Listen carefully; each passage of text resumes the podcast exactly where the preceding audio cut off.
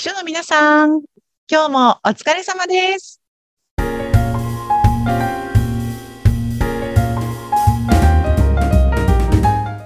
秘書の皆さん、こんにちは。秘書寮編集長佐々木です。こんにちは、インタビュアーの山口智子です。さて、佐々木さん、7月ですけども、うんこの夏って、うんあの、暑中お見舞い、残暑お見舞いとかね、昔は結構ちゃんと書いてたんですね、真面目に私。あー書いてでもここ数年、ほんと書いてないなってちょっとふと思いまして、いかがですか？いや、そうそう。私もなんか、え、いつまで書いてたんだろう。はがきで送ってましたよね。はい、送ってまなんした。海、海のビーチのパラソルみたいな絵のついた。そうですね、郵便局である定番の。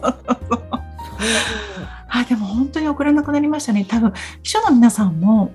お年賀状はまだ送ってるかもしれないですけども、うん初中見舞いを送ってる書さんって少ないかもしれないです。ああ、そうなんですね。そう。確かに懐かしい響きですね。なんかね、何月何日を過ぎたら残暑見舞いになるんですよね。そう、そうですよね。忘れてしまいましたが忘れてしまいました。ねえ。えでもそういう、まあ、はがきもね、含めてですけど、なんか、秘書さんっていろいろと、こう、したためて出すとか、お世話になってる取引先、なんか、はい。なんかそんなイメージがあるんですけども。うんそうですね。あの、多分秘書さんたちが今一番こう年間を通して出しているのはお礼状かなというふうに思いますね。今日はじゃあちょっとそんなお礼状の話をしてみたいかなと思うんですはい、おけども。願いします。はいあの、秘書さんたちって上司が、えっと、何か物をいただいたお歳暮とかお中元とか、あとお誕生日のギフトとか、うん、あとはとっても多いのが、お知り合いの方で書籍を出版しましたっていう時に、あの、僕こんな本出したんでぜひ読んでくださいって上司のところに送られてくることとかあるんですよね。うんその時にもう秘書さんがお礼状を出していると思います。はい。あとは、えっと、上司が会食で、にご招待いただいた後だったりとか、ゴルフコンペに出た後だったりとかっていうの時にも、あの、お礼状を書さんが出していると思うんですよね。何かと、まあ、上司によると思うんですが、あの、本当にいろんなタイミングでお礼状の仕事ってたくさんあるんじゃないかなと思います。あの、そのお礼状は、手書きですか？えっと、今手書きの方ほとんどいなくって、あの、おそらく、えっと、ワードとかで作ったのを会社のレターヘッドに印刷をして、それを封筒に入れて切手を貼って出すというのが一般的のはずです。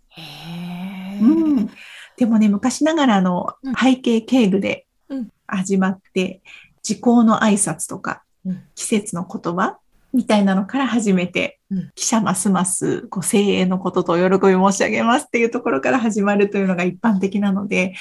あんまりね、こう、普段会話では言わない言葉をお礼状では使わなきゃいけないので、苦手に思っている人さんも多いんじゃないかと思うんですよね。うんうんうんこれは何か普段からテンプレートみたいなものを常に用意しておくなんか工夫があるんですか？あの、山口さん、そうすごくいいポイントで、私はテンプレートを作ることを本当にお勧めします。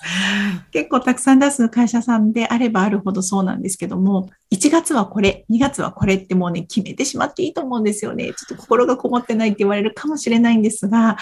えっと、3月の季語は何だっけなとか、5月は訓風のこうだっけなとかっていうのを、毎回毎回、あの、の Google で調べていると、それだけで時間がかかってしまうので、もうちょっと一時時間をとってですね、1月、2月、3月、4月と全部フォーマットを自分で作ってしまって、今は7月ですよね。7月になったらこれを使おうというふうにしてしまった方がいいんじゃないかなとお勧めしたいです。うんうん。でも本当そうですねだってさっき聞いてびっくりしたゴルフコンペのそのお礼とかも書くんだなと思ったので、結構いろんな細かい場面で書くからそう絶対やっぱりそういうのねあった方が効そう率化になりますなんですね。よ。で、毎回毎回ちょっとしたね、あの、いただき物をした時なんかは、それの感想なんかも入れた方が絶対に心のこもったお手紙になると思うので、まあ、その、まあ、上司が召し上がった感想だったりとか、もらってどんな風に嬉しかったのかとかっていうことをちょっとでも入れた方がいいなというのを私はお勧めしてるんですけど、それだけでもすごい作業ですよね、上司に。昨日のあれ食べましたどうでした美味しかったですかとか言ってうんうんうん。聞いて、あの文章に落としていくっていうのは、そう、なので、フォーマット化できるところに関しては、もう、あの、作っておいていいんじゃないかなと思ってます。うん。それでフォーマットしたところはそれを使ってでもちょっとした、まあ、人間らしさといいますかそういったこともやっぱり一言二言入れるとあるといいと思います。そう。んで、そこはですね、ちょっと文章を作るの難しいなと思ってる書さん向けに、書料の記事の中で、こういうものをいただいたときには、あの、食べ物なんかは、こんな風に書くといいよっていうようなサンプルの文例集というのを出しているので、それを今日は、あの、概要欄に記事を参考として貼っておこうと思います。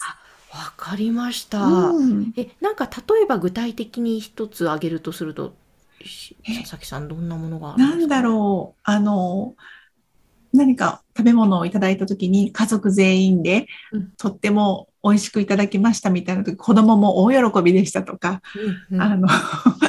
季節を感じる味わいにとても嬉しく思いましたとか、なんかちょっとそういったちょっとした表現なんですけれども、あんまり普段自分が言葉では言わないことなので、すぐに思いつかない方も多いんじゃないかなと思いまして、はい。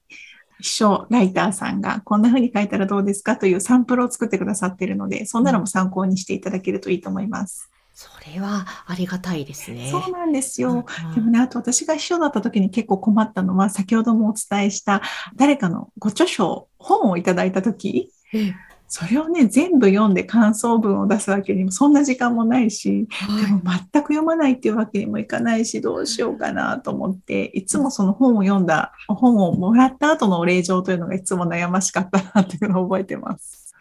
本当ですね。うんこれは何か一工夫いや、やっぱりもうこれから読みますっていう、もういただいたらすぐにお礼状を返して、もう届きました、受け取りました、あの素晴らしい内容だなという感じがしているので、これから時間をかけてゆっくり読んでいきたいと思いますというような内容で、あの、いただいたことへのお礼というふうに徹してましたね。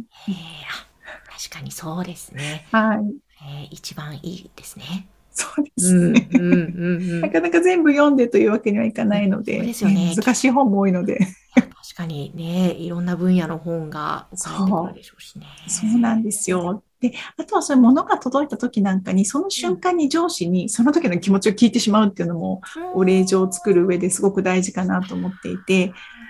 なんかちょっと、え、こんなのいらないよなんていう上司ももしかしたらいるかもしれないんですけど、うんあ、これ欲しかったんだよねとか、あ、これおしゃれだなとか、何かちょっとした一言を拾えれば、あの、そういうのをもとにお礼状を書くヒントになるんじゃないかなと思います。あの、あとそのお礼状を出す時の封筒の、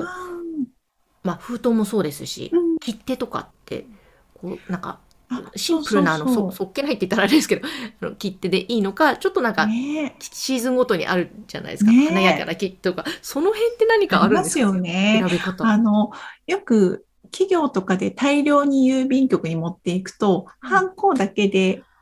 ああもう料金はすでにもらってますよ、みたいなハンコをされることが多いんですが、はい。一応あの大事な方に出すお手紙は切手の方が良しとされて いるようなので、あの切手をね、秘書さんはあの持っておくといいんじゃないかなと思います。で、その時に、まあ、季節のものだったりとか、あとは自分の会社の封筒とマッチするような色のものだったりとか、ね、あんまりちょっと上司のお名前で出すものがドラえもんの切手だとちょっと恥ずかしいかなと思うので、ちょっとなんか品のいいものをあの10枚、20枚いつも手元に持っていくといいんじゃないかなと思います。そうですね。なんかちょっとこう届いた時に切手がそういう、んなんか華やかなわかります和むものだとなんかそれだけでも嬉しくなったりってありまね、すよね。ちょっとね、ちょっとしたセンスが、ね、見られますよね、切手で。そうですね。ういやわかりました。今日はあのお礼状ね書く機会が多い商の皆さんにとって、えープラスになる情報をまたお届けできたかと思います。あのぜひねその文例集ですかね。あこちら、ね番組のね概要欄に貼っておきますので、参考にしてください。そして後回しにせずにお礼状はとにかく1分でも早く手をつけてしまうのがコツだと思います。皆さん頑張ってください。頑張ってください。はい。えーぜひ書料のホームページも、えー URL 掲載しておきます。佐々木さん、今日もありがとうございました。ありがとうございました。この番組は秘書さんのためのお花屋さん、青山花壇の提供でお送りしました。